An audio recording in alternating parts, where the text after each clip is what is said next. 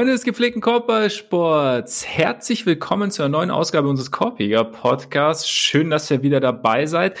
Die Trade Deadline ist, steht direkt vor der Tür quasi. Noch eine gute Woche ist es hin und die Liga dreht am Rad oder auch nicht.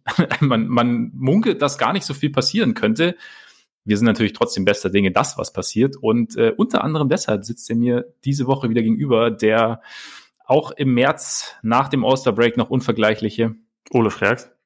Mein Name ist Max Marbeiter und Ole, jetzt mal kurz zur Trade Deadline. Bist du ein bisschen enttäuscht, dass wir eigentlich, dass uns so die letzten Wochen immer wieder alte Gerüchte als neue Gerüchte verkauft werden? So Spieler XY weckt Interesse. Und ganz übrigens äh, bei diesen Teams, ihr habt es noch nie gehört, oder ist es hat, hat einfach so ein bisschen so ein, hast du es einfach angenommen? Ja, ich, äh, du hast schon recht. Also ich weiß, was du meinst. Es ist, es fühlt sich im Moment vieles aufgewärmt an und es, es werden häufig immer wieder die Namen diskutiert, die man eigentlich auch schon seit teilweise seit Saisonstart auf dem Schirm hat oder oder also auf jeden Fall schon ein bisschen länger. Es ist jetzt selten so, dass man das Gefühl hat, oh, da bewegt sich jetzt irgendwas, was noch ganz neu ist, sondern eher, also vielleicht spricht es auch dafür, dass nicht so viel passieren wird. Vielleicht spricht es auch mehr dafür, dass äh, die Teams, die da, also dass das, was vielleicht wirklich passiert, eher so von den Teams äh, in Angriff genommen wird, die sich eher im Stillen bewegen. Gibt's ja auch. Also ich meine, ja. es hat ja in den letzten Jahren durchaus auch manchmal schon Trades gegeben, wo man halt vorher überhaupt nichts von mitbekommen hat und äh, also dass so ein Spieler überhaupt verfügbar war und dann dann passiert das irgendwie ganz schnell. Also äh, ich glaube, J.A. Dande sagte mal, Real Trades move in silence like Lasagna. Um Lil Wayne auch damals mit, äh, mit, mit einzubeziehen. Vielleicht ist es das, aber ja, ja im Moment fühlt sich irgendwie so ein bisschen bisschen fahrig an, zumal ja auch viele von den Namen, die gehandelt werden, es ist halt letztendlich viel wahrscheinlicher, dass es da ein Buyout geben wird, weil, mhm. weil halt der Trade-Wert jetzt nicht groß ist. Also ich meine, wir haben, wir haben ja äh, über LaMarcus Aldridge zum Beispiel über die News noch nicht wirklich geredet, äh, weil das, glaube ich, ja. nach dem, ähm, nach unserer letzten Aufnahme erst passiert ist. Aber auch da Natürlich können die Spurs sagen, ja, wir suchen jetzt einen Trade-Partner, aber also viel Glück. Ne? Das ist so der, er ist einfach viel ja, zu teuer genau. äh, und ja. niemand wird jetzt irgendwas für ihn opfern. Deswegen, wenn, dann läuft es halt auf den Buyout hinaus. Aber man kann halt ja. nochmal noch mal irgendwas in die Luft brüllen von wegen, also vielleicht doch noch irgendjemand, aber. Ja, genau. Welcher Gegenwert wär's denn und so? Ja. Wenn, wenn. Aber ja, bin ich auch bei dir. Also bei Aldridge war auch so der Gedanke, da wird wahrscheinlich Richtung Trade wenig passieren. Und ja, sonst, keine Ahnung, man hört ja oft, dass ist auch einfach ein bisschen darin liegt, so ein bisschen an diesem Play-In-Turnier, dass es halt einfach, dass deutlich mehr Teams die Möglichkeit haben, ins Play-In und dann eventuell in die Playoffs einzuziehen und damit es halt einfach auch weniger Seller gibt sozusagen und ja. kann ich mir schon auch vorstellen, dass das irgendwie ein Faktor ist und ja, schauen wir halt einfach mal, wie gesagt, kann schon sein, wie du sagst, dass da irgendwie eventuell einfach hinter verschlossenen Türen oder äh, ziemlich sicher passiert hinter verschlossenen Türen was und dann mal sehen, was, was da nächste Woche rauskommt. Wir haben natürlich dann wir bleiben natürlich am Ball und sind natürlich dann nächste Woche auch bereit, alles Mögliche zu besprechen. Heute mir natürlich, ist mir ist eigentlich aber nur wichtig, um ehrlich zu sein, also für die Nachbesprechung dann, welche ja. Trades für Boston fast passiert wären. Was ja, auf jeden Fall. Auf, auf der Zielgerade noch gescheitert ist, weil die anderen Teams un, unrealistische Forderungen hatten. Da, also da, da, da, danach stelle ich momentan meinen Wecker. Es ist für mich auch tatsächlich eigentlich eine Patreon-Extra-Folge. Ja, ja. Was die Celtics fast getan hätten. Absolut. 25 Minutes and a lot more ja. quasi. 25 Aber Deals noch, or less. Ja, genau. Aber da ist noch ein bisschen hin. Es ist heute natürlich das große Thema die Veränderung in der Starting Five der Chicago Bulls. Mhm. Ähm, da werden wir sicherlich ähm, stundenlang drüber reden. Nein, natürlich nicht. Ich, ich kündige schon mal an, es wird eine Auszeit geben, irgendwann. Aber hauptsächlich äh, geht es natürlich einerseits um Joel Embiid, der sich glücklicherweise nicht so schwer am Knie verletzt hat, der äh, jetzt ein paar Wochen raus ist erstmal. Dann äh, vergeben wir ein Echtheitssiegel. Wir schauen uns die Heat, die Jazz, die Clippers und die Suns genau an und besprechen, ob diese Teams denn quasi real sind oder ob wir quasi die momentan die echte Variante sehen oder ob da, ob sie überperformen, vielleicht sogar underperformen. Und natürlich gibt's auch willkürliche Gedanken, ist ja klar. Dazu natürlich der Hinweis, wie jede Woche, dass ihr sehr gern bei Patreon vorbeischauen könnt, wenn ihr das wollt. Denn auf unserer Patreon-Seite, die da heißt patreon.com slash Korbiger Podcast und Korbiger mit AE. So sieht das aus. Da könnt ihr uns mit monatlichen Beiträgen unterstützen, wenn ihr das wollt, wenn ihr das, was wir hier tun, unterstützenswert findet. Und ähm, da an dieser Stelle natürlich auch wieder ein großer Dank an alle, die das schon tun. Äh, ist echt sehr, sehr cool und wir freuen uns da saumäßig drüber.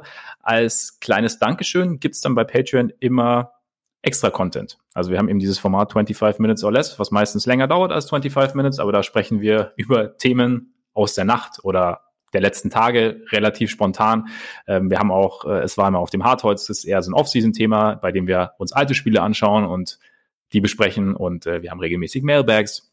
Also wenn, wenn wir hiermit euer Interesse geweckt haben, schaut gerne mal vorbei und jetzt direkt zu Kollege Joel. Das war ein kleiner, kleiner Schreckmoment letzte Woche, ne? Ja, ich, am Anfang finde ich ein großer. Also es sah schon relativ ja. übel aus, finde ich. Und man hat ja vor allem auch bei ihm durchaus eine Vorgeschichte. Und also äh, auch wenn er über die letzten Jahre für seine Verhältnisse ja stabil war, hat man, finde ich, bei ihm nie so ganz diese, diese Angst abgelegt, dass sobald er hinfällt, was fast kein Spieler häufiger tut als MB, dass man erstmal denkt, oh, hoffentlich ist nichts Schlimmeres. Und insofern muss man, glaube ich, sagen, das ist schon auf jeden Fall Glück im Unglück gewesen, ähm, dass da jetzt nichts nichts Größeres passiert. Ich könnte mir auch vorstellen, dass man, also jetzt hieß es irgendwie zwei bis drei Wochen Pause. Ich kann mir auch vorstellen, dass die Sixers da vielleicht vorsichtiger sein werden, was das angeht.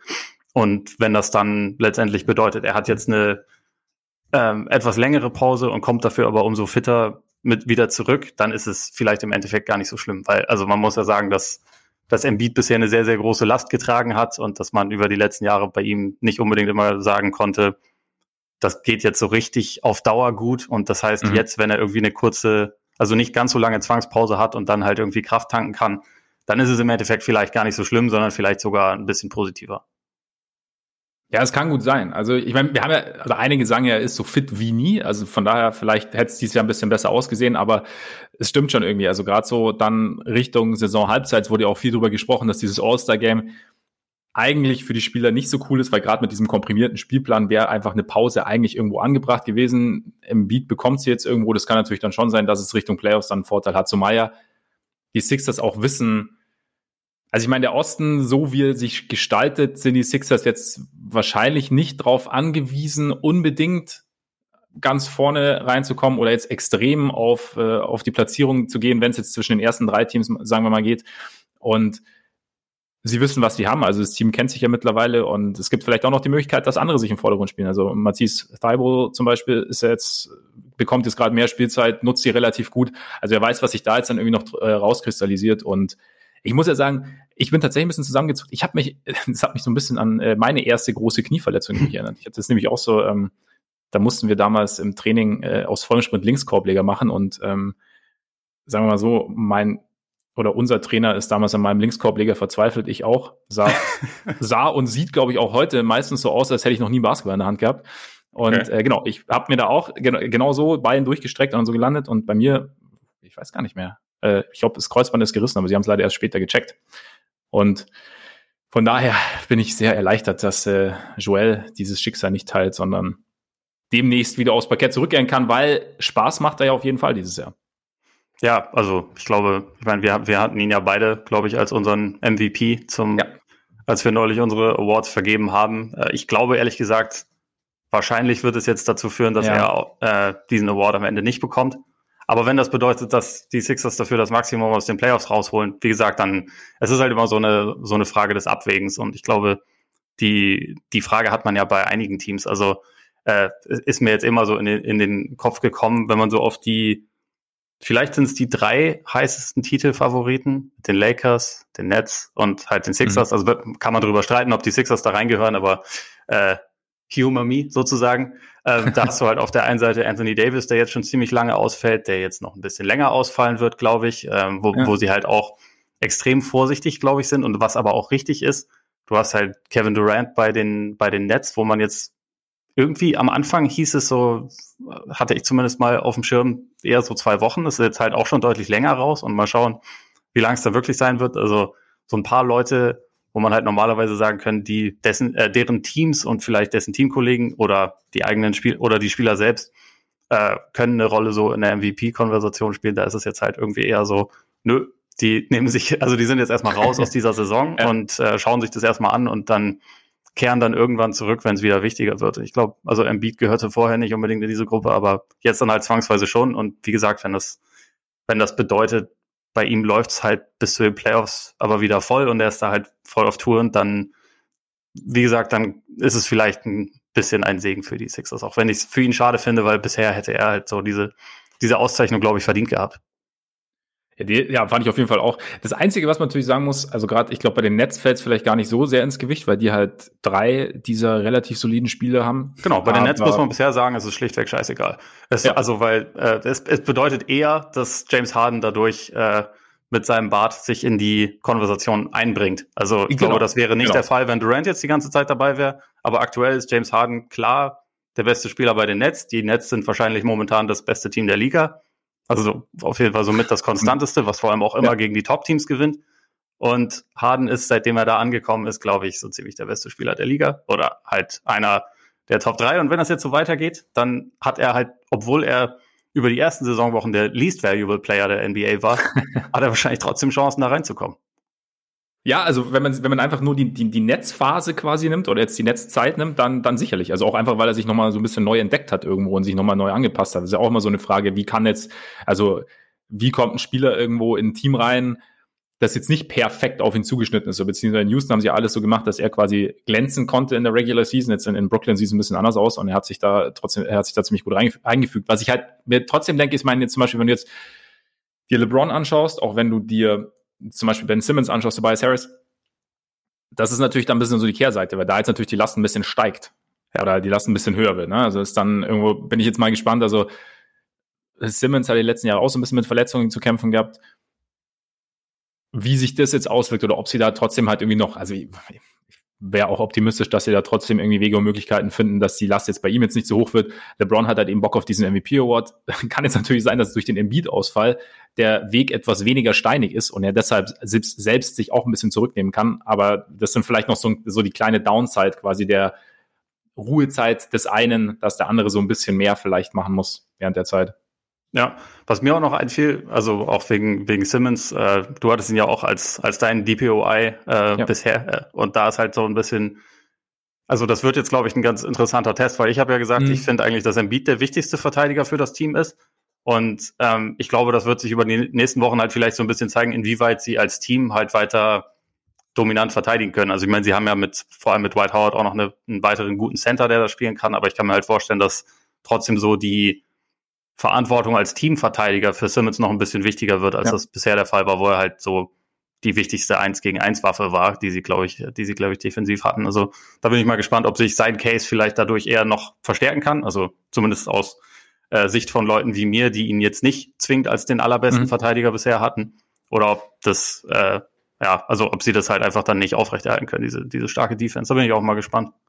Ja, auf jeden Fall. Ich meine, da sind wir auch wieder bei der Frage halt, was, also was ist jetzt quasi systemisches Verteidigen, wo halt natürlich ein Embiid, also ein, ein Center als Defensivanker, der sich gut bewegt, der ähm, den Korb beschützt, der äh, auch in der Zone quasi Lücken zumacht und ähm, Driving Lanes, Passing Lanes zumacht ob der jetzt, also ob das jetzt der, der große Faktor ist oder ob du halt diese, diese 1 gegen 1 und Qualitäten und die Vielseitigkeit eines Simmons so ein bisschen mit reinnimmst, weil hatten, hatten wir ja damals schon besprochen. Aber ich bin auch gespannt auf jeden Fall. Es, es äh, könnte, wenn die Defense irgendwie so ihr ein gewisses Niveau hält, dann spricht es natürlich, oder was heißt dann spricht es für Simmons? Dann kann man es zumindest Simmons auch mit ankreiden, sozusagen. Ob es dann wirklich, also was dann wirklich ähm, Tatsache ist und, und wie es dann wirklich aussieht, ist natürlich dann ein bisschen schwerer zu beurteilen. Aber ja, nee, bin ich, bin ich auch gespannt, wie, wie das weitergeht.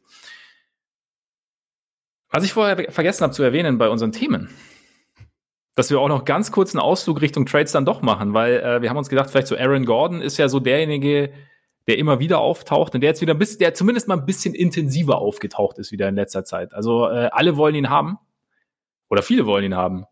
Und jetzt wäre halt die Frage, wer, wer, wer soll ihn denn bekommen? Deiner Meinung nach? Ja, also die, die Teams, die da jetzt irgendwie in der Verlosung sind, ähm, also oder die zumindest angefragt haben, also anscheinend Dallas, Golden State, die Timberwolves, die ihn anscheinend am allerdringendsten haben wollen und die auch mit einem Trade wohl schon relativ weit waren, bevor er sich dann verletzt hat und was sich dann irgendwie erstmal zerschlagen hat. Weil klar, sie waren im Win-Now-Modus, da darfst du das einfach nicht opfern, dass ja, man irgendwie zwei absolut, Wochen Aaron Gordon absolut. verliert. Eh klar, also das wissen wir. Ja, ja. Äh, die Rockets, über den Namen habe ich mich ein bisschen gewundert. Und dann Denver und Portland sind auch noch Teams, die da jetzt genannt wurden. Ähm, jetzt mal ab von irgendwie was das Allerrealistischste ist. Von den Teams finde ich Denver und Portland tatsächlich am interessantesten. Also, ja. weil ich bei beiden sagen würde, da besteht die Möglichkeit, dass er wirklich was signifikant verändern könnte. Also meiner Meinung nach äh, hätte er halt irgendwie, also gerade bei den Nuggets, die haben halt auf dem Flügel, ich meine, Michael Porter hat sich in letzter Zeit defensiv gesteigert, das muss man ihm zugute halten, aber er ist immer noch sehr weit davon entfernt, ein guter Verteidiger mhm. zu sein. Und also seine Offense ist so wertvoll, dass das, dass sie auf Dauer diese Rechnung wahrscheinlich eingehen werden. Aber ähm, kurzfristig könnten sie, glaube ich, halt da schon noch ein Upgrade vertragen, zumal, zumal Paul Millsap nicht mehr der Jüngste ist, äh, finde ich auch nicht, nicht mehr ganz auf dem Niveau ist, wie man ihn schon mal gesehen hat. John Michael Green ist jetzt, äh, das ist halt, Gordon gibt einem, glaube ich, ein bisschen mehr so eine positionelle Vielseitigkeit. Also ich meine, wir haben zwar in Orlando über die letzten Jahre gesehen, dass das nicht unbedingt perfekt ist, wenn er jetzt auf Small Forward aufläuft, aber er kann es mhm. zumindest. Also die, die äh, in der Theorie funktioniert das. Er kann auf Power Forward, er kann in ganz kleinen Lineups vielleicht sogar mal, könnte man ihn sogar mal auf der 5 ausprobieren. Also ich glaube einfach, dass so diese, diese positionelle Vielseitigkeit den Nuggets sehr gut zu Gesicht stehen würde. Ich bin halt gespannt, inwieweit sich sein Spiel dann auch nochmal transformieren wird, wenn er in einem Team ist, was besser ist. Also wir, wir haben ihn halt einfach bisher immer nur in diesem Umfeld bei den, äh, bei den Magic gesehen, wo er meiner Meinung nach nie perfekt eingesetzt wurde. Andererseits hat es halt irgendwie wahrscheinlich auch irgendwelche Gründe, dass man jetzt so diese, genau, diese, ja. diese theoretische Version von Aaron Gordon, die wir, glaube ich, auch beide schon ziemlich lange im Kopf haben, dass man die halt noch ja. nie wirklich sehen konnte. Es wird nicht nur am Team liegen. Es wird wahrscheinlich auch ein bisschen mit ihm zusammenhängen. Ja, ich meine, wir sehen ihn aus, aus der Distanz und seine Coaches oder sein Coach sieht ihn aus der Nähe. Also das heißt, äh, irgendwas und äh, also Clifford ist ja ein durchaus respektierter Coach und äh, da wird schon auch irgendwo was was dran sein. Kann natürlich, kann auch, ähm, ich meine, dieses Jahr haben wir ja das perfekte Beispiel für einen erfolgreichen Szenenwechsel mit mit Batum kann natürlich auch wirklich sein. Und ich finde, also, wie du sagst, also ich stimme dir zu, die beiden Teams, äh, die du genannt hast, ich meine, abgesehen davon, ich meine, ich denke, Boston ist relativ nah dran an einem Trade, wahrscheinlich hinten raus wird es wahrscheinlich nichts. Aber äh, nee, ich denke, die zwei, also Denver und und Portland finde ich, finde ich schon interessant. Ich meine, für Portland, also wenn wir uns mal, ich meine, wie du sagst, Gordon ist schon so ein bisschen irgendwie auch eine Idee. so der, der Spieler, ja. den man da kriegt, irgendwie einen, einen vielseitigen Verteidiger, der die Flügel und auch ein bisschen kräftigere verteidigen kann, der äh, auch ein bisschen stretchen kann, der die Athletik mitbringt, der cutten kann. Und würde, also wenn ich jetzt, die Nuggets sind schon sehr gut. Und es wäre halt eigentlich so ein bisschen so diese, wenn wir die Idee zugrunde legen, wäre halt so ein genau der Spieler, den die Blazers halt irgendwie noch so ein bisschen bräuchten. Und dann fände ich, also so ein, wenn, wenn ich mir dann, wenn er sozusagen neben Lillard, neben Covington, neben McCollum und dann, wenn er wieder fit ist, neben Nukic spielen würde, fände ich das schon eigentlich ein sehr respektables Lineup. Also dann, also klar, dann kommt natürlich noch drauf an, wer außen rum ist noch und wer dann übrig bleibt. Aber das wäre schon mal, damit wäre, erscheint oder erschiene mir das Team runter, sagen wir es mal so. Und da, und das fände ich, und ich fände halt mal interessant, was möglich wäre, gerade für Lillard, wenn er in einem besser ausbalancierten Team spielt. Ja, und ich, also ich glaube, es wäre auch von, von der Rolle her für, für Gordon interessant, weil, also gerade jetzt, er ist ja jetzt schon auch eine Weile verletzt gewesen, aber man hat ihn ja zu Beginn der Saison dann teilweise bei den, bei den Magic irgendwie so die Crunch-Time-Offense leiten sehen, weil da halt irgendwie so ein bisschen es teilweise an einem vernünftigen Point Guard fehlte, beziehungsweise an jemandem, der da, der da irgendwie Verantwortung übernehmen konnte, halt wegen den ganzen Ausfällen. Und das ist halt einfach was, was ihm nicht liegt. Also ihn da irgendwie als Ballhändler am Ende die Entscheidungen treffen zu lassen, das ist, ja. glaube ich, ein bisschen zu viel. Und das, das bräuchte man jetzt in Portland nicht, das bräuchte man auch in, in äh, Denver nicht. Da hat man halt sehr gute Crunch-Time-Spieler, die da in, die Entscheidungen treffen können. Und also vielleicht würde das bei ihm auch noch sowas freisetzen. Also, dass er sich halt dann mehr konzentriert auf das, was er kann. Er ist ja zum Beispiel für seine Position eigentlich ein guter Passer.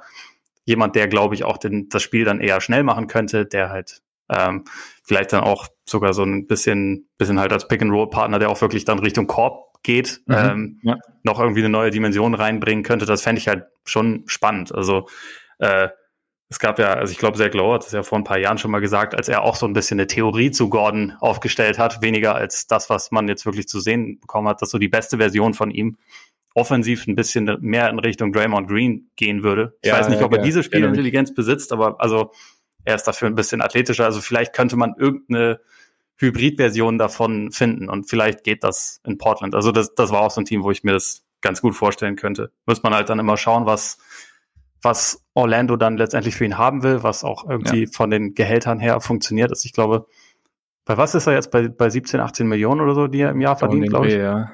Ja. Irgendwie so. Man, ja. Muss man halt schauen, dass man da irgendwie was findet, wo man jetzt nicht welche von den allerwichtigsten Spielern abgibt. Aber ja, so rein, rein vom Fit her fand ich das auf jeden Fall auch ganz interessant.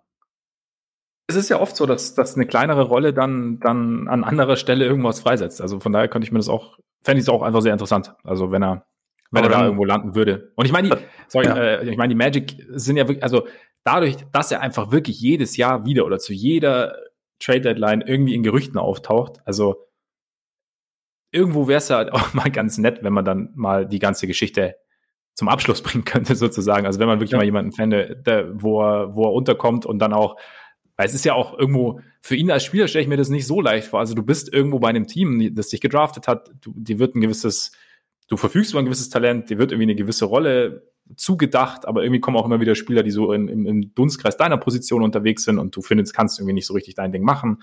Also sehe ich das aus der Distanz. Ich meine, ich verfolge die Magic jetzt auch nicht so extrem, aber irgendwo und dann jedes Mal, wenn es wieder darum geht, dass jemand getradet werden kann, bist auch du irgendwie drin und irgendwas ist so, es, also es fühlt sich ein bisschen an, als wäre er seit zwei, drei Jahren in so einer, in so einer Twilight Zone unterwegs irgendwo.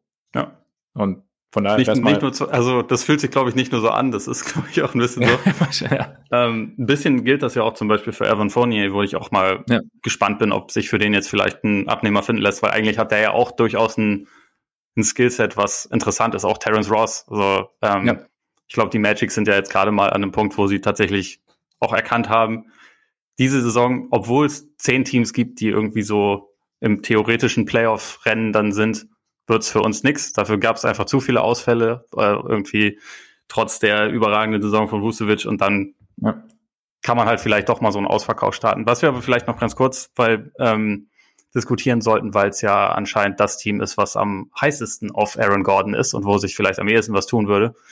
Die Timberwolves, die, also wären wir da nicht wieder genau bei dem gleichen Problem, was er in Orlando auch hatte? Also nicht unbedingt positionell, aber dass er da nicht unbedingt bei einem Team landet, das so wirklich weiß, was es will? Also würde, würde dir das auch so, also mein erster Impuls war, wenn er da landet, dann tut es mir irgendwie leid, weil dann glaube ich auch, dass wir bei seiner nächsten Station immer noch nicht rausfinden werden, ob Aaron Gordon ein richtig guter NBA-Spieler sein kann. Ja, so ein bisschen so die, die Perlen vor die Säue-Analogie kommt da eventuell so ein bisschen auf. Also einfach weil, also ich frage mich halt, was jetzt die Timber oder wenn wir von der Idee ausgehen, kann man sich natürlich schon überlegen, ob er dann vielleicht nicht sogar tatsächlich so ein bisschen neben äh, Carl Anthony Towns passt und dann irgendwo das vielleicht so, so, so ein gewisser Fit ergäbe, dann perspektivisch auch mit Edwards. Aber es ist halt einfach, ich meine, es wäre halt undankbar, getradet zu werden in eine, in eine Situation, die zumindest mal für diese Saison aussichtslos ist, aber auch in eine Situation, die halt, was jetzt so die Perspektive angeht, schon relativ wackelig ist. Einfach weil du zwar, du hast zwar einen, einen, einen Spieler mit ja, Superstar-Potenzial, würde ich schon, also würde ich weiterhin sagen bei Towns. Towns safe, ja, auf jeden Fall. Und aber alles andere außenrum ist halt noch, noch, noch sehr, sehr wackelig. Also ich meine, dein Freund Russell. Mal, ich wollte gerade sagen, dein Freund Russell. So, das, ey, du hast das ist schon bitter, doch, wie sich doch, das über die Jahre gewandelt hat. Das ich habe doch mir die, die Angelo Island, weh. Ich habe doch die Angelo Island verlassen, habe ich doch vor kurzem gesagt. Ja. Habe ich doch, habe ich doch, hab ich doch zugegeben. Ich ähm, habe quasi meine Hängematte von, ich habe auf Wiggins Island eine zweite Hängematte aufgehängt, damit ich da jetzt so ein bisschen. Ich glaube, ich, ich, glaub, ich werde eine auf, äh, auf auf dem Ant-Man-Hügel oder vielleicht einfach auf dem Ant-Hügel will, will, ich, glaube ich, eine haben, weil das ist, ist zwar im Moment noch ein relativ streitbarer Spieler, der Kollege Edwards, aber ich schaue ihm irgendwie schon gerne zu und ich glaube, da, da wird ein guter draus. Also im Moment sieht man es halt immer mehr in Ansätzen, aber also ja. äh, ist jetzt ein bisschen off-topic, aber ich, ich glaube, beim Ant-Man wird was. Ja, ich meine, je öfter entstehen. die Ansätze zu sehen sind, desto wahrscheinlicher wird es auch, dass es mal, dass mal eher, eher die andere Richtung der, der Ansatz in Anführungszeichen ist und dass das Gute die Regel wird. Und dann äh, glaube ich schon auch, ja, vielleicht bei mir ist vielleicht auch so ein bisschen mittlerweile ähm, Lake Lowry oder so. Keine Ahnung, weil der ist ja auch, aber ja. das ist ja ein anderes Thema. Äh, nee, aber ich fände ich fänd's auch ein bisschen undankbar einfach nach Minnesota, weil nach Minnesota getradet zu werden, weiß einfach momentan, also man, natürlich, sie sind irgendwie im Wiederaufbau, aber man weiß halt irgendwie nicht, in welche Richtung es gehen soll und die, diese, diese klare Strategie ist noch nicht da. Ich meine, das kann sich dann auch relativ schnell beschleunigen, wenn Towns dann irgendwie über einen längeren Zeitraum fit bleibt, wenn dann vielleicht Gordon kommt und das irgendwie passt, wenn Edwards den nächsten Schritt macht.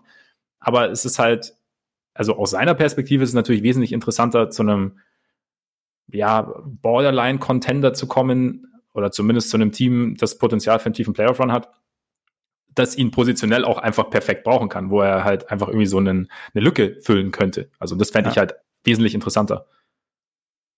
Von daher. Ich theoretisch auch. Also mal schauen. so bei den, bei den Warriors sonst noch vielleicht, also dass er quasi der, der Hybrid ja. Draymond wird, der von Draymond tatsächlich lernt. Das wäre natürlich aus erster Hand und so. Ja. Wäre auch interessant. Ich Müsste meine, man aber halt dann irgendwie auch Ubre für traden, wo dann halt wahrscheinlich die Frage ist, warum Orlando das dann wiederum machen würde. Aber also ja, aber Ubre hat sich doch gefangen. Er hat sich gefangen, aber ich glaube, so richtig super doll zufriedenstellend ist das ja noch nicht unbedingt, oder? Ja, aber es ist, also was, was ich so mitkriege, wird es schon, wird es schon so langsam. Also ich glaube, also nicht, dass das jetzt der, der einzig interessante Faktor wäre, aber im, ich glaube, Februar hat er 20 im Schnitt gut aufgelegt. Es äh, hat sich, was die Quoten angeht, stabilisiert ist natürlich, also ja, ich meine, er diese, diese, dieses smarte Spiel der Warriors musste er vielleicht noch nicht spielen, aber braucht er vielleicht ein bisschen länger. Keine Ahnung, ich weiß es nicht. Aber ja, ich, ich glaube sowieso bei den Warriors kann man sich vielleicht auch einfach darauf einstellen, dass es diese Saison wird's halt einfach nichts. Also ich meine, die haben das in dieser Saison bisher ungefähr zweimal oder so geschafft, mehr als ein Spiel am Stück zu gewinnen. Und dann gab es irgendwie immer wieder auf die Mütze und es gibt halt relativ ja. viele Blowouts und so. Und also keine Ahnung, ich, ich glaube, das Team ist halt einfach noch nicht so weit. Also wer weiß, ja. ob sie dann jetzt wirklich einen größeren Trade machen. Ich kann es mir gerade eigentlich eher schwer vorstellen. Aber es wer weiß. Es wäre dann, wenn, wahrscheinlich eine Wette auf nächstes Jahr, wenn Clay dann zurückkommt. Wobei Clay halt, ich weiß nicht, ob Clay von 0 auf 100 geht. Und muss man natürlich sehen, aber vielleicht wäre es dann eher so, okay, dann perspektivisch, Clay kommt zurück und dann haben wir da irgendwie noch mehr Möglichkeiten. Aber mal sehen. Also da Warriors, ich meine, meine Warriors-Sympathien Sympathien sind bekannt wenn, wenn, die sich, wenn sie sich verbessern können, freue ich mich. Aber ich fände Portland und Denver spannend. Aber ich glaube, mein Favorit wäre Portland tatsächlich. Ich will, ich will, Dame, ich, ich will Dame in einer richtig guten Situation sehen. Ja. Ich meine, jetzt ist ja immerhin CJ McBuckets wieder da. Das so ist ja, aus. das ist ja schon mal ganz schön. Grüße ja. an dieser Stelle. äh, bin mal gespannt. Also, ich meine, wir haben ja später eh noch so ein bisschen dieses Real or Not Real. Ähm, haben wir aber die, die Blazers jetzt gar nicht mal drin, aber wenn man bedenkt, wie, wie krass Lillard die Blazers jetzt in letzter Zeit so über Wasser gehalten hat. Ich bin ja. echt mal gespannt, inwieweit da jetzt noch mehr drin ist. Auch, äh, ich meine, McCollum hat jetzt erst ein Spiel äh, absolvieren können, aber wie schnell er vielleicht wieder auch in Richtung dieser Form kommt, die er halt mhm. zu Saisonbeginn hatte, weil dann kommt da halt einfach echt nochmal eine richtig krasse Waffe zurück und dann ja. sind sie vielleicht spannend. Also vielleicht kommen sie dann auch nochmal in diese äh, eine Konversation höher quasi als das, wo sie gerade drin sind, aber spannend. Ja, das, das, das Potenzial, das Potenzial haben, wir, haben sie ja. Wir haben ja vor, bei Saisonbeginn darüber gesprochen, dass sie zumindest mit Covington und in Abstrichen auch mit, mit äh, Jones Jr. die Spieler geholt haben, die weiterhelfen können und so ein bisschen halt auch so eine, so eine Lücke schließen können. Also, ja, fand es auch ganz interessant, dass, dass Gary Trent auch äh, zwar wieder von der Bank kam, aber trotzdem natürlich McCollum noch nicht wieder in die alte Rolle rein, in die alte Rolle und noch nicht wieder so viel, so viel Spielzeit, aber dass, dass Trent trotzdem, glaube ich, auch wieder 20, 20 aufgelegt hat gegen die, gegen ja. die Pelicans. Und ja, ich meine, wenn, wenn, wenn er sich quasi dieses Niveau halbwegs halten kann, das er sich jetzt angeeignet hat als, als McCollum-Ersatz, dann hast du da auch schon wieder was gewonnen. Also. Und die Magic äh, haben gerne junge Bigs, deswegen gibt's und vor allem junge verletzungsanfällige Bigs, deswegen gibt's da dann vielleicht den Deal für Zach Collins oder so. Ja, Wer genau. weiß. ja, ist das, das, Collins straight das up, Framework, was wir brauchen. Ja. Mal gucken. Ja, genau. Aber ja, das würde mir auf jeden Fall auch gut gefallen, wenn er da landet. Ja. Dann sind wir, warten wir freudig auf nächste Woche und hoffen, dass Aaron Gordon gut unterkommt. Und du hast gesagt, später sprechen wir noch über die Realness der Teams. Wir machen es einfach jetzt. Na gut. Ich dachte, du willst vielleicht noch über die Buletten reden, so, weil sich da natürlich schon wirklich einiges getan hat. Sie, sie kommen, sie kommen, keine Angst. Okay. Keine Angst. Okay. Irgendwann, irgendwann werde ich einfach urplötzlich wie einst Jim Boylan aufspringen und äh, ein und ein wildes Tee in die Kamera fuchteln. Ich freue mich. Aber jetzt äh, vergeben wir erstmal Echtheitszertifikate, würde ich sagen. Und wir haben vier Teams, also wie gesagt, die Blazers sind nicht dabei, da, müsst, da ist ja auch noch einiges, da passiert jetzt noch einiges, aber wir haben die Suns, wir haben die Jazz, die Heat und die Clippers und ich lasse dir den Vortritt, mit wem möchtest du gern starten? Lass uns vielleicht erstmal noch ganz kurz klären, wie definieren wir denn real? Im Sinne von, also so, hab ich, so bin ich es mal angegangen, im Sinne ja. von Conference Finals sind möglich. Ja, also ich würde sagen, das ist wahrscheinlich alles, oder das oder sagen, oder Contender Real. Also ich, es kommt ein bisschen darauf an, was sie momentan, was sie momentan spielen, aber so das, ob sie das, was sie jetzt, ob wir jetzt gerade eine echte Version von ihnen sehen oder ob wir, ob wir bis jetzt eine echte Version von ihnen gesehen haben oder ob sie quasi über, über Niveau spielen oder ob, oder halt nicht. So. Und damit wäre es natürlich bei allen automatisch Conference Finals oder halt dann das Finale. Ja, und manch einer wird jetzt vielleicht denken, das hätten die beiden Trottel auch davor besprechen können. Ja. Aber das sind wir, das tun wir nicht und deswegen, das, deswegen funktioniert das Ganze hier. Eben. Wir dann, müssen uns äh, auch irgendwo treu bleiben. Eben, eben. Also, ähm, aber dann lass uns mit den Suns anfangen, weil die sind ja. eigentlich, finde ich, ein ganz interessantes Beispiel, weil sie über die letzten Wochen ähm, mit das beste Team der Liga waren. Ich glaube, sie sind ja. beim, beim Point Differential sind sie aktuell auf Platz drei ligaweit. Die Defense ist sehr, sehr gut. Die Halfcourt Offense ist sehr, sehr gut. Eigentlich, eigentlich hat das Team so ziemlich alles. Also man, ja. man sieht halt irgendwie diese beiden, diese beiden relativ dominanten Guards, die am Ende von Spielen das Ding jeweils für sich, aber auch gemeinsam entscheiden können. Also äh, Paul und Booker funktionieren auch zusammen extrem gut. Sie sind tief, sie haben sehr gute Wings, also vor allem auch so Leute, die halt vielseitig sind, die, die switchable sind. Sie haben insgesamt auch über die Saison eine sehr gute Defense. Äh, und wie gesagt, eigentlich haben sie so ziemlich alles. Und ich bin mir halt immer noch nicht so ganz sicher, ob das, äh, ob das sich so übertragen lässt. Also einerseits mhm. ist da die, die Thematik halt auf der, auf der Center-Position. Also Aiton, haben wir auch schon mal drüber geredet, ist halt jemand, der, ähm, glaube ich, sich extrem entwickelt hat, vor allem defensiv, der da aber jetzt auch noch nicht unbedingt perfekt ist quasi und der ja. offensiv, glaube ich, einfach noch eigentlich sehr seiner, äh, auf der Suche nach seiner Rolle ist. Also der manches schon ganz gut kann, manches auch gar nicht kann. Also beispielsweise Freiwürfe ziehen, das ist halt was, was man von ihm einfach immer noch so ziemlich überhaupt nicht bekommt und was, glaube ich, ähm, spannend wird, also weil sowas halt in den Playoffs dann durchaus wichtig ist und das ist halt mhm. eine absolute Schwäche der Suns, Freiwürfe ziehen. Ähm, auch hier muss man sagen, das ist, das ist was in den Playoffs ziemlich wichtig ist. Er hat ein Backup in Darius Saric, der in dieser Saison bisher überragend spielt, der auch, ähm, glaube, immer noch das beste Plus-Minus-Rating der Liga hat, was äh, natürlich immer auch so ein bisschen von anderen Faktoren abhängig ist, aber was halt auch irgendwie zeigt, dass er jetzt in seiner Rolle wirklich gut funktioniert. Aber auch da ist halt dann so ein bisschen die Frage, funktioniert der Spielertyp ähm, in den Playoffs dann auch noch richtig? Also vor allem, wenn es dann äh, in so Duelle geht, die halt im Westen potenziell anstehen können. Also vor allem Jokic als dominanter Center läuft da rum, aber auch Anthony Davis als durchaus relativ äh, guter Big Man, also sagen wir mal Top 5 kon hm. konservativ. ähm, und also Gobert läuft da ja auch noch rum. Also es ist, ist einfach relativ wichtig. Und da ist halt immer so meine Frage, ist Aiton da dann schon bereit für? Ähm, funktioniert Zaric? Weil, also Frank Kaminski ist wahrscheinlich nicht die Lösung, den haben sie auch noch. Wahrscheinlich äh, nicht, der, ja. Also Sie haben ihn ja zwar jetzt immer mal wieder sogar als, als Vierer irgendwie starten lassen, aber ich glaube nicht, dass das das ist, was man dann in den Playoffs sehen wird, also, sondern vielleicht eher, dass es so ein, äh, der, dessen Namen nicht genannt werden darf, ähm, bei den Heat letzte Saison, der da die ganze Saison quasi Starter auf der 5 war, der dann aber zur Bubble, als sie dann ernst gemacht haben, auf einmal komplett aus der Rotation geflogen ist und das nicht ja. nur deshalb, weil er nicht gekniet hat. Ähm, ja. Shoutout, äh, kein Shoutout. Ähm, also ob das für, für, mich ist Kaminski halt so ein Kandidat. Und dann, dann mhm. ist halt meine Frage, funktioniert das, wenn es in, in Richtung Playoffs geht? Und auch ähm, bei Chris Paul, der halt auch jetzt wieder sehr, sehr gut ist, auch wieder in, der Crunch-Time sehr, sehr gut ist, der halt, also was wir auch seit Jahrzehnten von ihm sehen, dass er halt äh, besser als jeder andere darin ist, wenn es darum geht, zu seinem Spot zu kommen, da so meistens am Elbow und da seinen, seinen Turnaround-Jumper zu nehmen.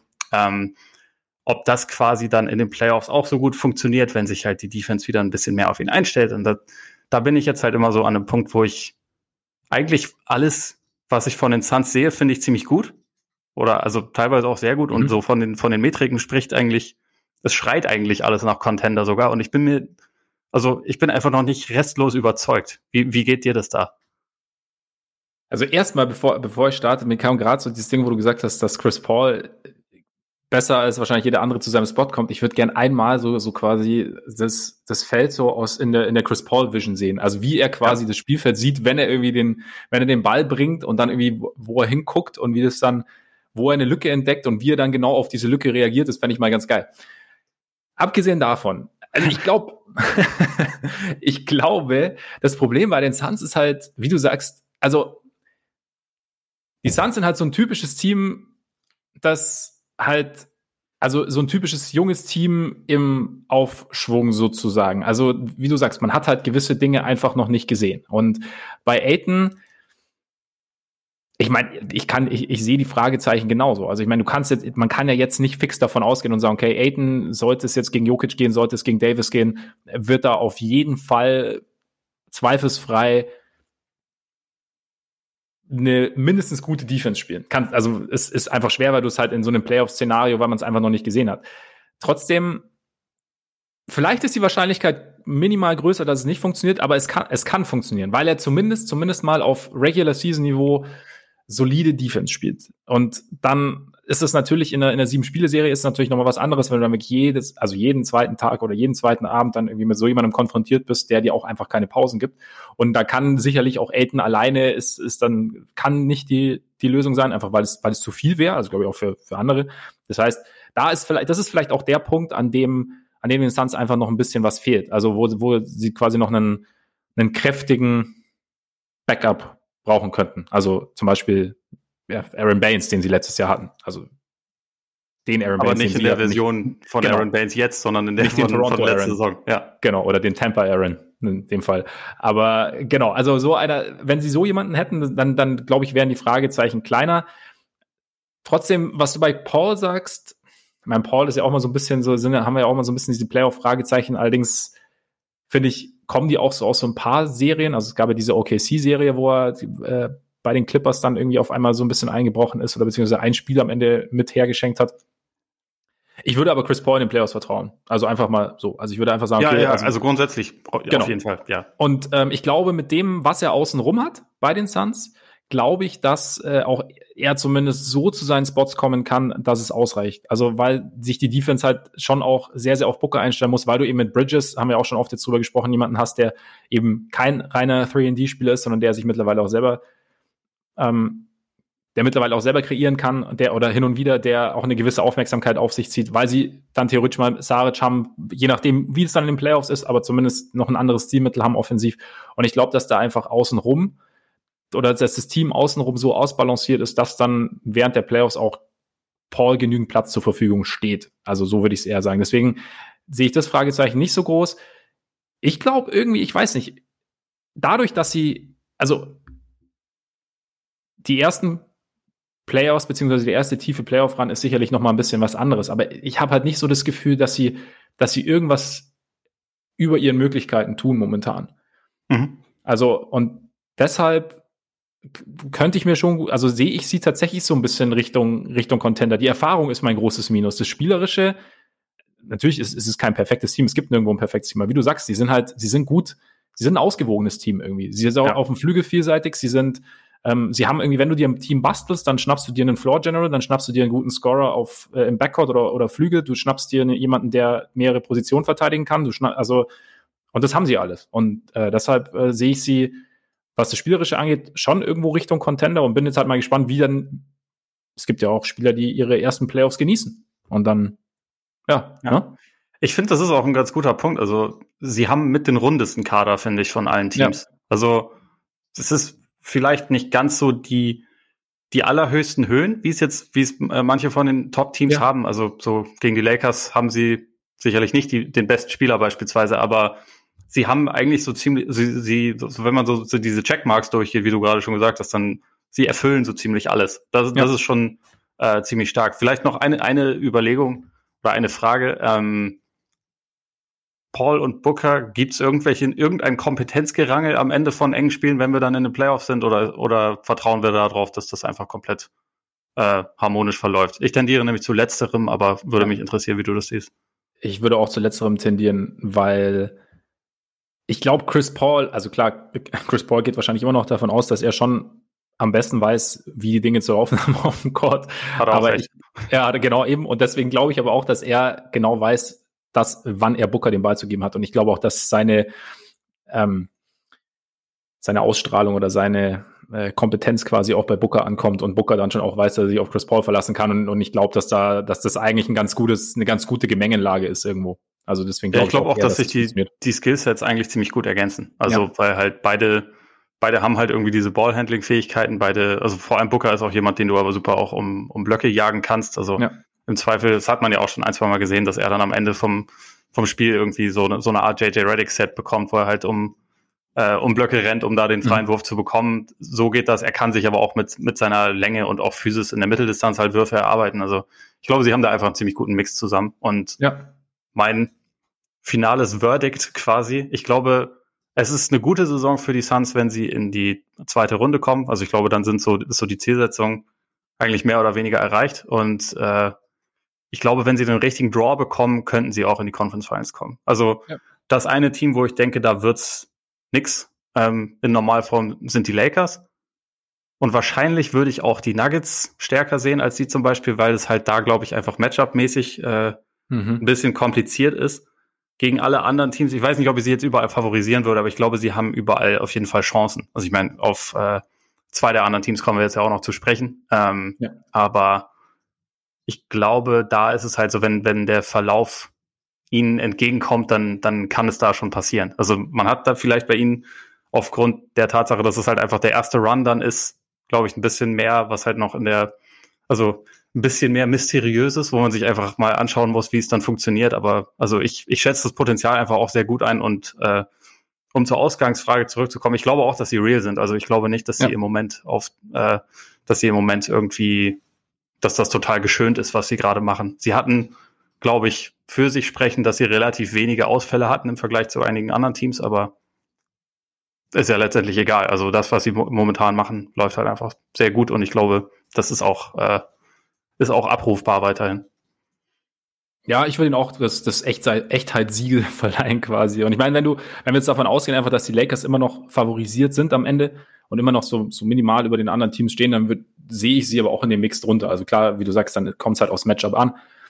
Es ging die Nuggets vielleicht ein bisschen komplizierter als jetzt vielleicht gegen, gegen die Clippers oder so. Aber ähm, ich sehe sie auf jeden Fall in der, in der Verlosung dann auch Richtung Conference Finals und je nachdem, wie es dann, wie es dann läuft. Meine, vielleicht gehen die Lakers auch in der ersten Runde raus, wer weiß. Wahrscheinlich sogar. Wenn es gegen Dame, Dame und ja, genau. Aaron Gordon so, geht. So wie letztes Jahr, wenn es einfach ja. wieder gegen das, gegen den besten Eight Seed aller Zeiten geht. Ja. Wo, genau. wo die Lakers eigentlich keine Chance haben, also wo sie gesweept werden, weil es auch, ja. es gibt eigentlich quasi eigentlich gar keine andere Lösung. Ja. So, so wird es sein. Sehe ich auch kommen. Aber dann wollen wir mit den Clippers weitermachen. ja. Die Clippers momentan Nummer vier im Westen, zuletzt wechselhaft. Also stehen wir, ich habe übrigens, wenn du jetzt hier, du, du würdest, weiß ich, du, du würdest Freudentänze aufhören, wenn du jetzt hier meine Aufschriebe sehen würdest, weil ich habe mir halt echt Platzierungen, Bilanz, ähm, letzte zehn Spiele mir alles aufgeschrieben diesmal, weißt du, Chronisten und so. Endgeil. Krass. Sehr gut. Ja, also, folgendes. Also, Clippers, Nummer vier im Westen, 26, 15. Letzten zehn Spiele, vier von sechs nur gewonnen. Äh, vier, vier gewonnen, sechs verloren. Ähm, seit dem 17.12. 7 von 12 verloren und ähm, ziemlich viele Punkte in der Zone zugelassen. Nachdem sie am Anfang der Saison ziemlich äh, offensiv, ziemlich vielseitig aufgetreten sind und ähm, man schon ein bisschen, ja, ein neues Team und bla, ist jetzt so ein bisschen wieder so der alte, oh, lang nicht verwendetes Wort, der alte Schlendrian eingekehrt im Staples ja. Center. Gefühlt. Und ja, was, was machst du denn aus den Clippers, wenn du sie so spielen siehst? Erinnern sie sich wieder ein bisschen mehr also an die Version der, der Vorsaison oder ist es, oder siehst du, oder ist es halt einfach dieses eine große Thema, ihm fehlt halt noch dieser eine Playmaker? Also ich würde einerseits sagen, der fehlt, ja. Ähm, und trotzdem, also ich hatte am Anfang der Saison schon das Gefühl, ich meine, da hatten wir das ja auch mal lobend erwähnt, dass sie versuchen, ein bisschen, bisschen mehr Bewegung reinzubringen, dass das irgendwie alles so ein kleines bisschen dynamischer wirkt. Und das finde ich im Moment halt nicht mehr, sondern im Moment sieht es eigentlich wirklich wieder mehr äh, aus wie früher quasi. Und also man hat das ja jetzt auch äh, über die letzten Wochen teilweise gesehen. Ich hatte da auch was zu geschrieben, dass die ähm, die Crunch-Time-Zahlen so schlecht sind bei den mhm. bei den Clippers, was halt auffällig ist, wenn man bedenkt, dass also was für einen Ruf vor allem Kawhi hat, aber was vor allem auch die Clippers letzte Saison, wo sie ja letztendlich das gleiche Personal hatten äh, in vielerlei Hinsicht, äh, wo sie besser waren. Deswegen ist da halt immer so ein bisschen meine Frage, ob das, ob das jetzt im Moment einfach Zufall ist, weil diese Crunch-Time-Zahlen, das sind ja immer relativ limitierte Stichproben, so äh, im Idealfall, du hast da nicht viel. Ähm, und wie aussagekräftig das dann wirklich ist. Aber also wenn ich sie so spielen sehe, dann habe ich schon in, ähm, manchmal das Gefühl, dass sie so in der ersten Halbzeit oder auch manchmal in den ersten drei Vierteln ein bisschen, bisschen flüssigere Offense haben und dass das aber zum Ende von Spielen hin dann einfach wieder so ein bisschen beiseite gelegt wird. Und dann hat man wieder mehr das Gefühl, es ist jetzt mehr, mehr eins gegen eins, es ist jetzt ein bisschen, bisschen ähm, eindimensionaler alles. Und ich meine, wenn man so jemanden wie Kawhi hat, dann ist das ja an sich auch okay, solange der halt seine Würfe trifft. Ne? Also die, äh, der Ansatz ist ja nicht schlecht und man hat es ja auch schon bei anderen Teams gesehen, dass Kawhi das durchaus kann. Aber es wirkt halt einfach manchmal so ein bisschen, bisschen äh, platt und ein bisschen zu sehr auf eine Person fixiert. Und auch, also ich glaube jetzt äh, gerade gestern Nacht dieses Spiel gegen die Mavs letztendlich mhm. dann dadurch entschieden, dass der Boardman sich einen Offensiv-Rebound geholt hat, der auch ziemlich geil war. Also über, über Hardaway, wo er halt irgendwie so von hinten ja. angeflogen und sich den dann reißt und da reinlegt. Aber auch das Spiel, wenn sie es irgendwie, also und das haben sie gewonnen, das haben sie letztendlich auch relativ souverän gewonnen, aber ähm, das hätte eigentlich auch gar nicht so knapp sein müssen. Also das hätte man wahrscheinlich auch schon ein bisschen früher nach Hause bringen können. Und ich bin mir im Moment bei den Clippers einfach immer nicht so ganz sicher, ob das, ob wir jetzt wieder an dem Punkt sind, wo sie denken, am Anfang der Saison haben wir ja gezeigt, es geht und jetzt machen wir wieder so ein bisschen, mhm. äh, lehnen wir uns wieder ein bisschen mehr zurück und schauen dann halt einfach, dass es in den Playoffs funktioniert. Ich weiß nicht, ob's, ob man, ob Tyron Lue einfach bisher nicht wahnsinnig viel reingebracht hat. Also vielleicht was Mentalität angeht schon ein bisschen, aber nicht unbedingt was Playcalling am Ende von Spielen angeht. Also ob er da einfach nur sagt, hier, Star, du machst das. Ja. Ich bin mir da nicht so ganz sicher. Und irgendwie habe ich, also die Clippers sind so ein Team, das mir das A das Gefühl gibt, dass da noch einer fehlt und B, dass irgendwas nicht so ganz richtig. Also irgendwie traue ich dem Braten einfach nicht mhm. komplett. Und ich weiß nicht, inwieweit das an diesen äh, doch relativ einprägsamen Erfahrungen der letzten Saison liegt und inwieweit das einfach dadurch gerechtfertigt ist, dass sie mich nicht vom Hocker hauen. Ja. Ich finde sie, also es, ich habe so das Gefühl, sie an guten Tagen können sie jeden überrollen und äh, teilweise wird's ein, wird's einfach ein bisschen kompliziert. Und was ich mir halt, was ich mir so ein bisschen denke, also sie haben ja mit, sie haben halt einen, einen Faktor, der eigentlich in den Playoffs ihnen sehr, sehr zugutekommen kann. Sie haben mit Kawhi einen, der extrem gut ist darin, oder wenn es darum geht, komplizierte Würfe zu treffen. Also wenn halt ja. irgendwie dein, dein Play kollabiert oder wenn irgendwas nicht so funktioniert, wie du es dir gedacht hast, wenn die Defense gut reagiert, und das ist einerseits, ist es natürlich in, in gerade in, in, in Playoff-Serien ein Riesenvorteil, weil sich die Teams irgendwann auf das, was du normalerweise läufst, dann irgendwo ein bisschen eingestellt haben.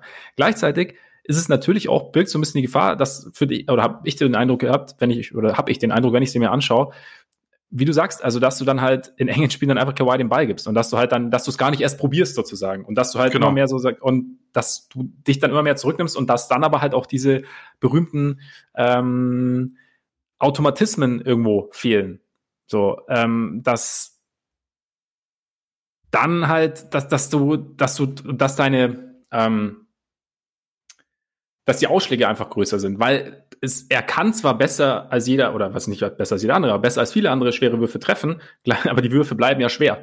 Das heißt, ja. es ist nicht, nicht gesagt, dass sie, dass sie halt regelmäßig fallen.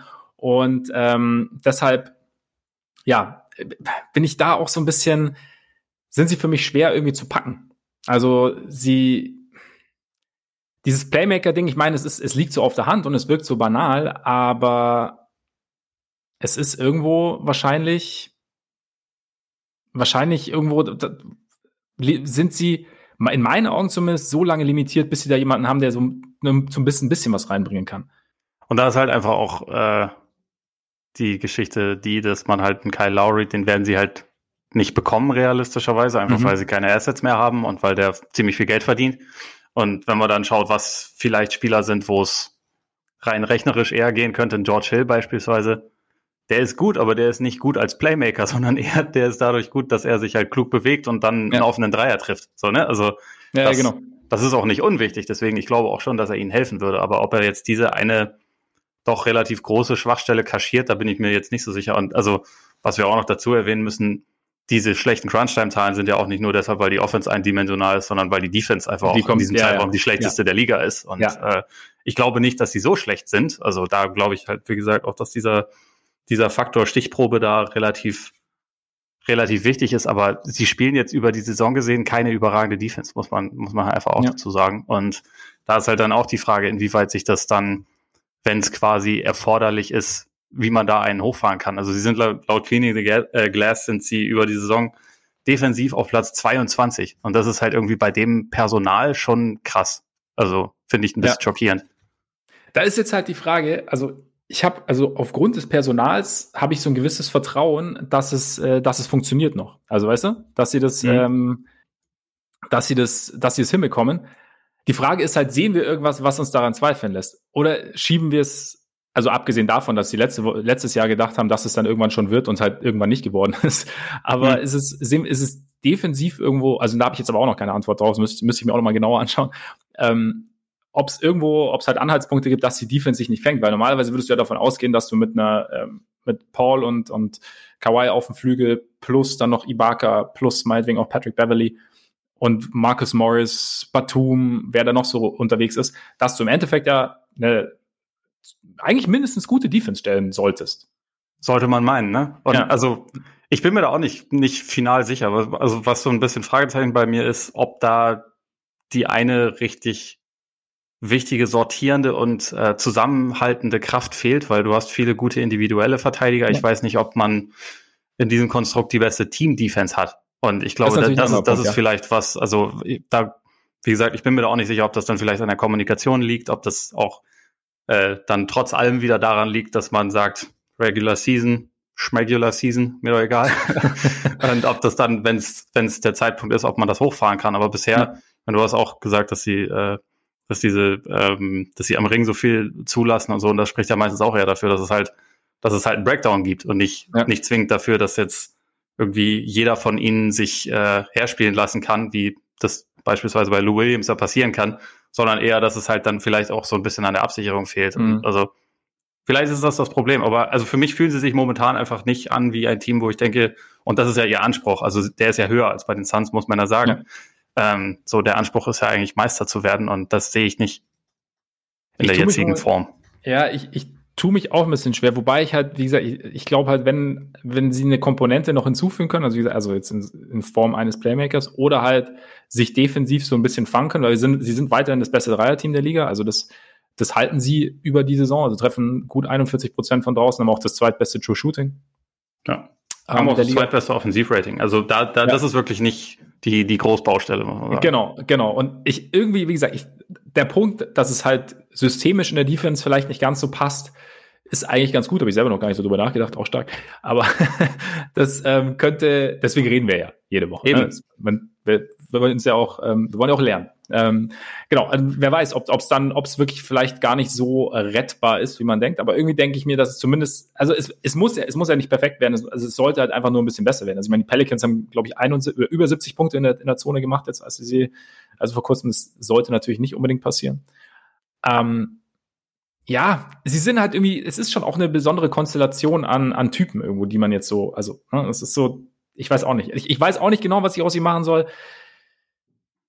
Deshalb aber, also wenn wir jetzt quasi nach meinem Echtheitssiegel gehen, kriegen wir quasi das gerade, was ich von ihnen erwarte. Also ein Team, das halt eigentlich, das, das sehr, sehr viele Höhen hat, das aber auch halt immer mal wieder eine Tiefe haben kann und das theoretisch deshalb trotzdem, also meiner Meinung nach Conference Finals, Finals sind dann schon drin, wenn es irgendwie, wenn sie sich irgendwie zusammenreißen.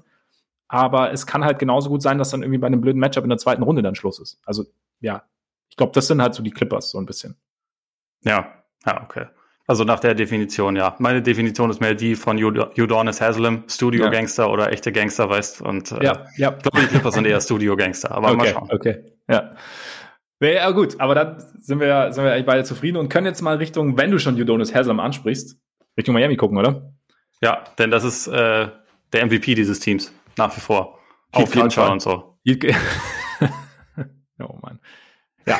Nicht? Was? Okay. Doch, doch, auf jeden Fall. Ja. Heat Culture ist, äh, ist wichtig. Nein, aber, also die Heat, ne? Wir hatten sie, ich habe, ich erinnere mich auch an, an, an diverse äh, Podcasts und, und Aussagen von Leuten, die äh, wirklich wesentlich mehr Ahnung haben als ich und äh, die auch vor ein paar Wochen sehr, sehr an den Heat gezweifelt haben. Ich habe auch angefangen, an den Heat zu zweifeln.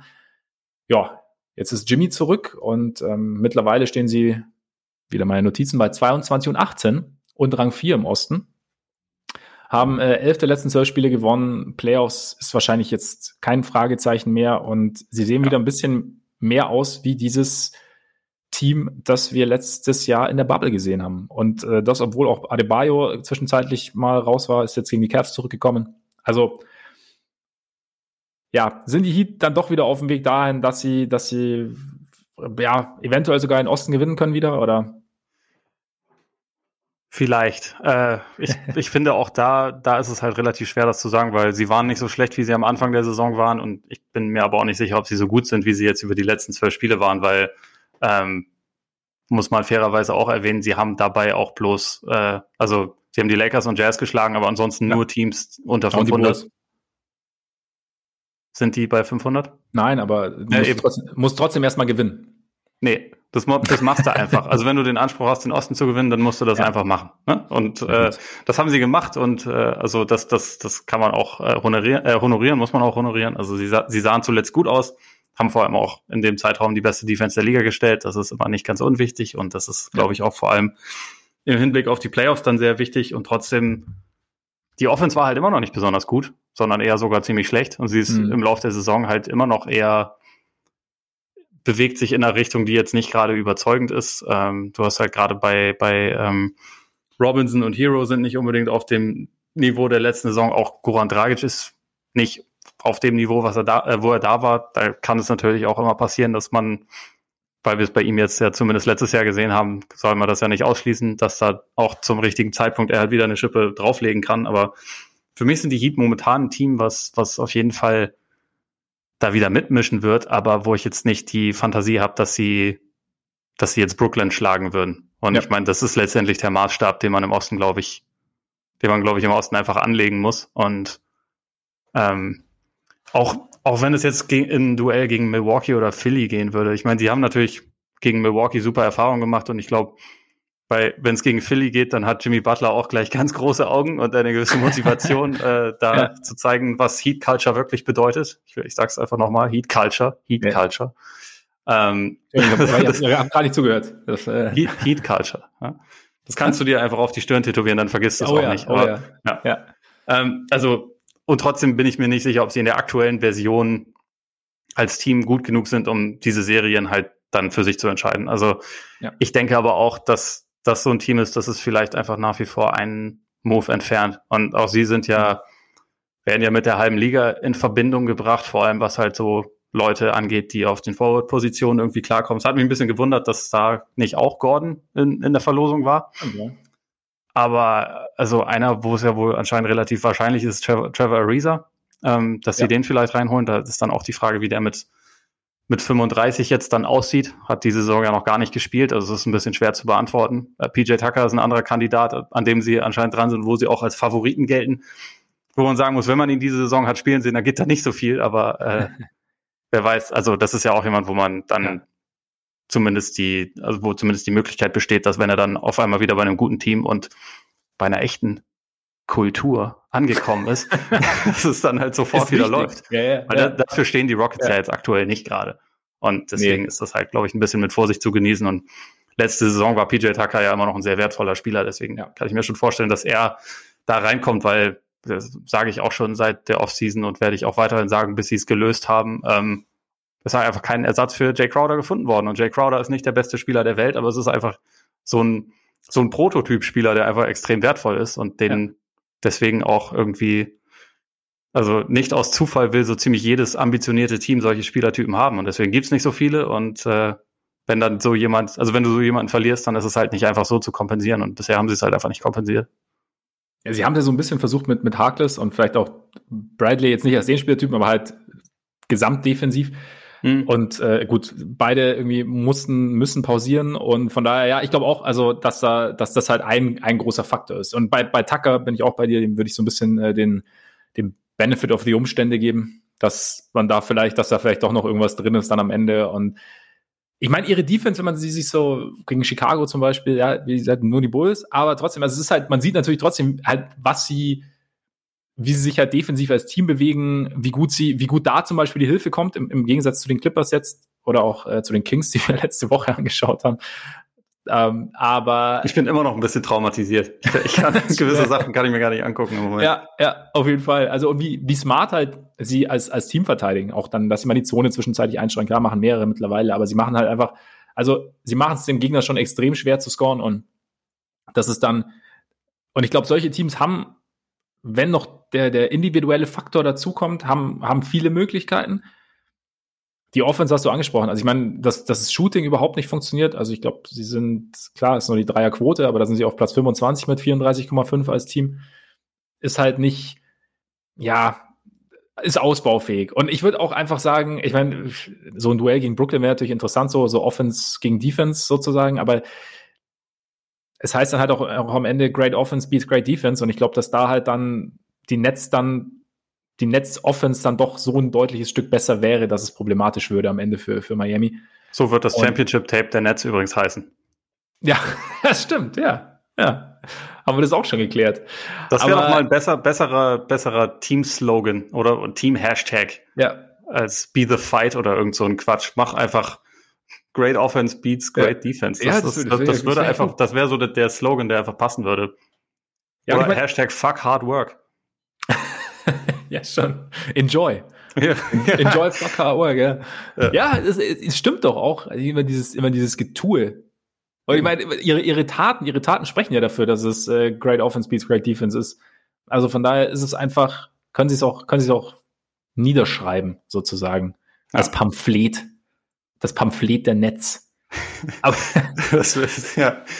Okay, das Manifest. Äh, ja, zurück, zurück zu Elite. Ich glaube, irgendwo, ich würde sie dort einordnen, wo sie momentan in der, also im Osten, wo sie momentan in der Tabelle stehen. Also ich sehe die, sowohl die Sixers als auch die Nets als auch die Bucks theoretisch vor ihnen.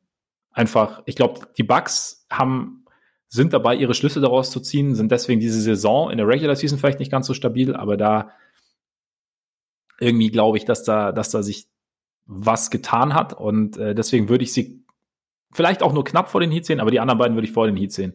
Also deshalb bin ich da so ein bisschen, also sie sind momentan jetzt, sie sind halt mittlerweile tabellarisch dort angekommen, wo, wo ich sie sehen würde, sind, was natürlich die letzten zwölf Spiele angeht, das ist dann natürlich halt so ein extremer Streak dann irgendwo. Also es ist da, da, sie, sie sind jetzt nicht das, permanent heißeste Team der Liga. Aber ja. So, ja.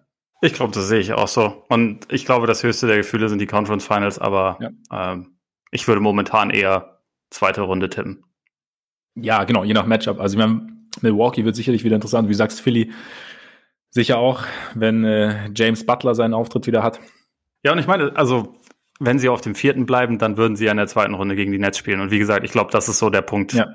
Also, wenn man ja davon ausgeht, so wie ich das tue, das muss man dazu sagen, dass die Nets Erster werden im Osten ja. von der Bilanz her, weil ich glaube, durch den Embiid-Ausfall wird das passieren. Und dann, äh, also wenn das das 1-4-Duell ist, dann, wie gesagt, glaube ich, zweite Runde ist dann Endstation. Ja. Die anderen Teams könnten sie bei idealem Verlauf schlagen, sonst wahrscheinlich nicht. Ja, denke ich auch. Denke ich auch. Gut, damit bleibt nur noch das beste Team der Liga.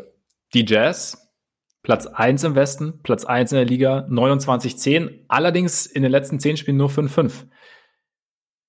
Sind sie jetzt, ich meine, wir haben ja schon mal drüber gesprochen, wie wir sie einschätzen, als sie, als sie diesen, diesen extremen Lauf hatten.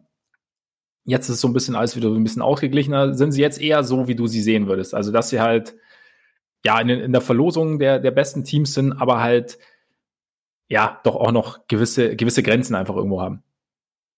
Ja, also ich glaube, bei den Jazz ist ja irgendwie, man, man konnte das bisher ja sehen und das ist, es ist ja auch nach wie vor so, dass sie von den Metriken her das beste Team der Liga sind und auch von der Bilanz her und das, äh, ich finde, vom bisher gezeigten passt das auch alles. Ähm, mhm. Und wenn man es aber halt dann auf die Playoffs überträgt, dann sehe ich sie nicht als das Team, das äh, vor allen anderen einzusortieren ist, sondern irgendwo mit allen anderen. Und wo genau ich es dann einsortiere, da, da damit tue ich mir immer noch so ein bisschen schwer, weil ich glaube, das ist einfach auch so ein ein bisschen eine Matchup-spezifische Frage ist. Also es gibt schon, ich glaube, sie bieten ein bisschen mehr Upset-Potenzial jetzt als hoher Seed, als das dann einige andere mhm. Teams zum Beispiel haben würden. Also es gab ja mal diese, kurzzeitig war ja mal Denver auf 8 und, und Utah auf 1 und das ist dann halt zum Beispiel etwas, wo ich nicht sagen würde, safe, das machen die Jazz schon. Also da, da nicht nur, weil das halt das in der letzten Saison gerade gab, sondern auch ja. einfach, weil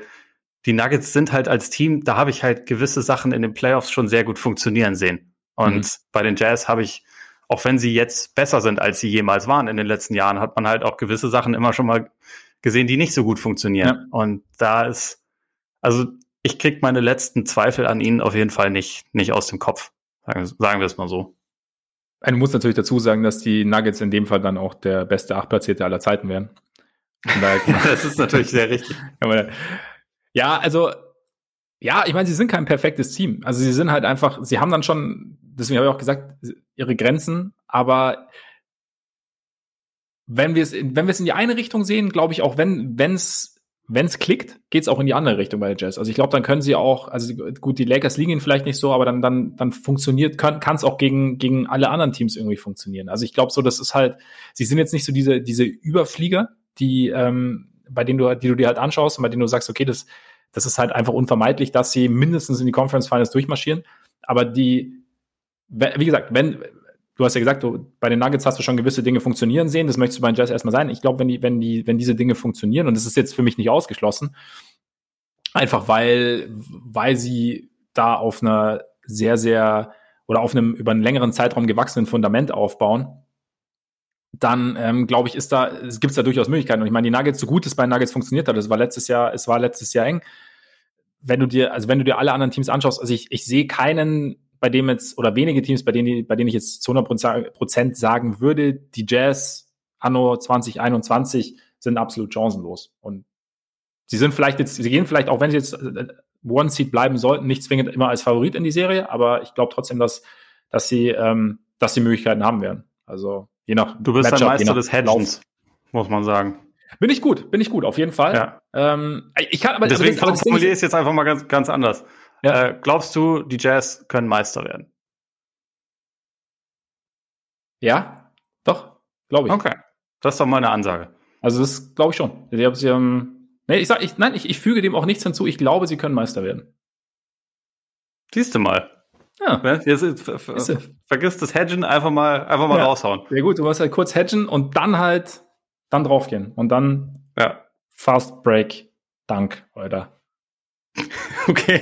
Also Alles klar. Also ja. ich, ich glaube das nicht, aber ich finde es, also ja, ich, ich finde es spannend. Also einfach, weil man diese, diese Art von Team und diese Art von quasi Experiment auch lange nicht mehr gesehen hat. So von ja. wegen, äh, du gehst eigentlich als, also wahrscheinlich in kaum eine Serie im Westen, wenn überhaupt eine, die das dann letztendlich geben wird, mit dem besten Spieler ähm, in diese Serie und hast aber trotzdem irgendwie die Ambitionen, und auch gewisse Argumente dafür. Und also gerade wie gesagt, wenn man wenn man schaut auf das, was sie bisher gezeigt haben, ähm, hast halt trotzdem irgendwie auch die Möglichkeit, alles zu gewinnen. Also es passiert so selten, deswegen glaube ich auch nicht dran. Aber sagen wir mal so, es würde es würde mich jetzt auch äh, sehr interessieren. Also einfach was was ja. da so geht. Auf jeden Fall. Also es, es muss nicht passieren, aber ich glaube, die Möglichkeit besteht auf jeden Fall. Von daher wird's interessant. Und äh, apropos interessant, ich nehme jetzt eine Auszeit. Gut. Zwei Minuten? Ja. Läuft. Gut. Also ich habe es ja schon gesagt, eingangs, es gab große Veränderungen in Chicago. Die Starting Five wurde angepasst. Kobe White und Wendell Carter kamen von der Bank. Thadjik Young und Thomas Satoranski äh, sind gestartet und ich finde es ganz interessant, die Perspektive einfach. Also, weil man kann es natürlich irgendwie jetzt als, als Degradierung verstehen oder man sieht es halt als Hilfestellung, weil ähm, also einerseits klar kannst du sagen, die Ergebnisse haben nicht gestimmt. Also die Bulls ein Riesenproblem hat Billy Donovan auch angesprochen, war immer, dass halt, dass sie halt sehr, sehr langsam ins Spiel gekommen sind und dass sie halt dann irgendwie von Anfang an irgendwie im Rückstand hinterherlaufen mussten. Und da hat man auch gesehen, irgendwie weder Carter noch Kobe haben sich so richtig wohlgefühlt, fand ich jetzt zum Beispiel. Also Kobe war halt einfach so ein bisschen als, als primärer Ballhändler. Anfang der Saison hat er sich schwer getan, ist dann immer mehr in eine Off-Ball-Rolle gekommen. Ähm, das Spiel zu lenken war, hat ihm nicht so gelegen. Carter hat sich relativ schnell in so eine Abwärtsspirale rein gedacht und geredet, wenn irgendwas nicht funktioniert hat. Und ähm, ich könnte mir schon vorstellen, dass jetzt so der Vorteil ist, dass sie sich so ein bisschen so ins, ins Spiel ins Spiel reingleiten können sozusagen. Sie können sich von der Bank erstmal anschauen, kommen dann rein, es gibt schon eine gewisse Dynamik und dann können sie sie vielleicht auch ein bisschen drehen. Also ähm, sie müssen nicht sofort liefern von Anfang an. Also man hat zum Beispiel in Toronto gesehen, als Carter reinkam, wirkte irgendwie wesentlich gelöster. Ähm, und irgendwo sehe ich es vielleicht so ein bisschen, ja, einen Schritt zurück, um zwei Schritte vorwärts zu gehen. Also man hieß ja auch, okay, die Bulls wollen jetzt gewinnen, uh, Playoffs und so, aber ähm, ich glaube, es kann auch für einen jungen Spieler gar für die Entwicklung eines jungen Spielers kann es, glaube ich, auch schon wichtig sein, dass du sagst, okay, es ist jetzt gerade, es funktioniert jetzt gerade nicht so gut, ich belasse ihn nicht in dieser Situation, die ihm offensichtlich nicht so gut tut und nicht so behagt. Und ich nehme ihn jetzt mal so ein bisschen raus und gebe ihm die Möglichkeit, so ein bisschen durchzuschnaufen, vielleicht in einer anderen Rolle wieder eine neue Sicherheit zu gewinnen. Und ähm, dann eventuell dann, ich meine, es ist ja, es ist ja jetzt nicht in Stein gemeißelt, dass es so bleibt, aber ich glaube einfach, es, es war jetzt in dem Moment irgendwo sinnvoll und ich glaube, dass das auf lange Sicht natürlich einerseits das Team jetzt profitieren kann, weil halt dieses Starting ein bisschen runter ist und andererseits aber auch die beiden. Ja. Finde ich, also ich, ich fand es spannend. Es hat mich auch erstmal ein kleines bisschen gewundert, als ich das gesehen habe, aber eigentlich mehr in der Hinsicht, weil das halt für mich signalisiert hat, okay, sie wollen nicht verkaufen, so wenn wir jetzt ja. darauf achten, dass, dass es ja ein paar Tage Trade Deadline gibt, sondern dass sie ja, es halt versuchen wollen. Und deswegen auch, dass sie halt dann die, die Rolle der Veteranen eher vergrößern statt verkleinern. Was halt ja schon irgendwie so zu interpretieren ist, dass sie aus der Saison irgendwie das Maximum rausholen wollen. Aber ich finde es auch eigentlich, ich finde es verständlich irgendwo. Mhm. Ich glaube auch nicht, dass es der, dass es der Entwicklung von den jungen Spielern zwingend schaden muss, sondern dass es vielleicht auch einfach mehr dafür sorgt, dass sie in eine Rolle gebracht werden, die ihnen momentan ein bisschen mehr liegt. Ja. Und ich glaube, dann wird es auf jeden Fall interessant. Also ähm, ich glaube, Chicago in, in vielen anderen Situationen wären sie vielleicht jetzt eher ein Seller-Team gewesen, aber jetzt gerade ist es, passt halt einfach, glaube ich. Ja, nee, also denke ich auch. Also ich habe das schon mal gesagt mit den ähm, Veterans. Es ergibt irgendwie Sinn, Young zu behalten und vielleicht Porter ist einer, der jetzt gerade wieder zurückgekommen ist, aber im Endeffekt ist es sowohl entwicklungstechnisch als auch für die Saison, glaube ich, ein ganz, ganz guter Move gewesen. Gut. Dann sind wir durch. Oder hast du dem noch irgendwas hinzuzufügen? Äh, nö, nur dass ich äh, aus, aus zeitlichen Gründen müssten wir Random Thoughts ein kleines bisschen ja. verschieben. Das nächste Mal. Genau, aber da wir diese Gedanken ja auch äh, zu Papier bringen, also ich zumindest, sind sie nicht verloren. Sie werden noch kommen. Und ihr dann hoffentlich auch wieder, Freunde. Vielen, vielen Dank fürs Zuhören. Schön, dass ihr dabei wart. Wir gucken mal, was passiert. Ob es noch Trades gibt, wer getradet wird. Wie gesagt, ob Aaron Gordon dann doch in Portland landet oder am Ende doch ganz knapp nicht in Boston. Ja. Und ähm, freuen uns auf jeden Fall darauf, was so passieren wird. Wir melden uns natürlich dann wieder, sollte irgendwas passieren. Und jetzt natürlich noch der Hinweis, dass ihr uns sehr, sehr gerne abonnieren könnt auf Apple Podcasts. Hinterlasst uns da auch sehr, sehr gerne Rezensionen. Dann natürlich bei Spotify und bei dieser folgt uns auf Twitter, auf Facebook, Instagram. Schreibt uns da auch sehr, sehr gerne an. Und schaut gerne mal bei Patreon vorbei, wenn ihr Lust habt. Und jetzt würde ich sagen, genießt euren Tag, euren Abend, euren Morgen und bis bald hoffentlich. Eingehauen. Eingehauen.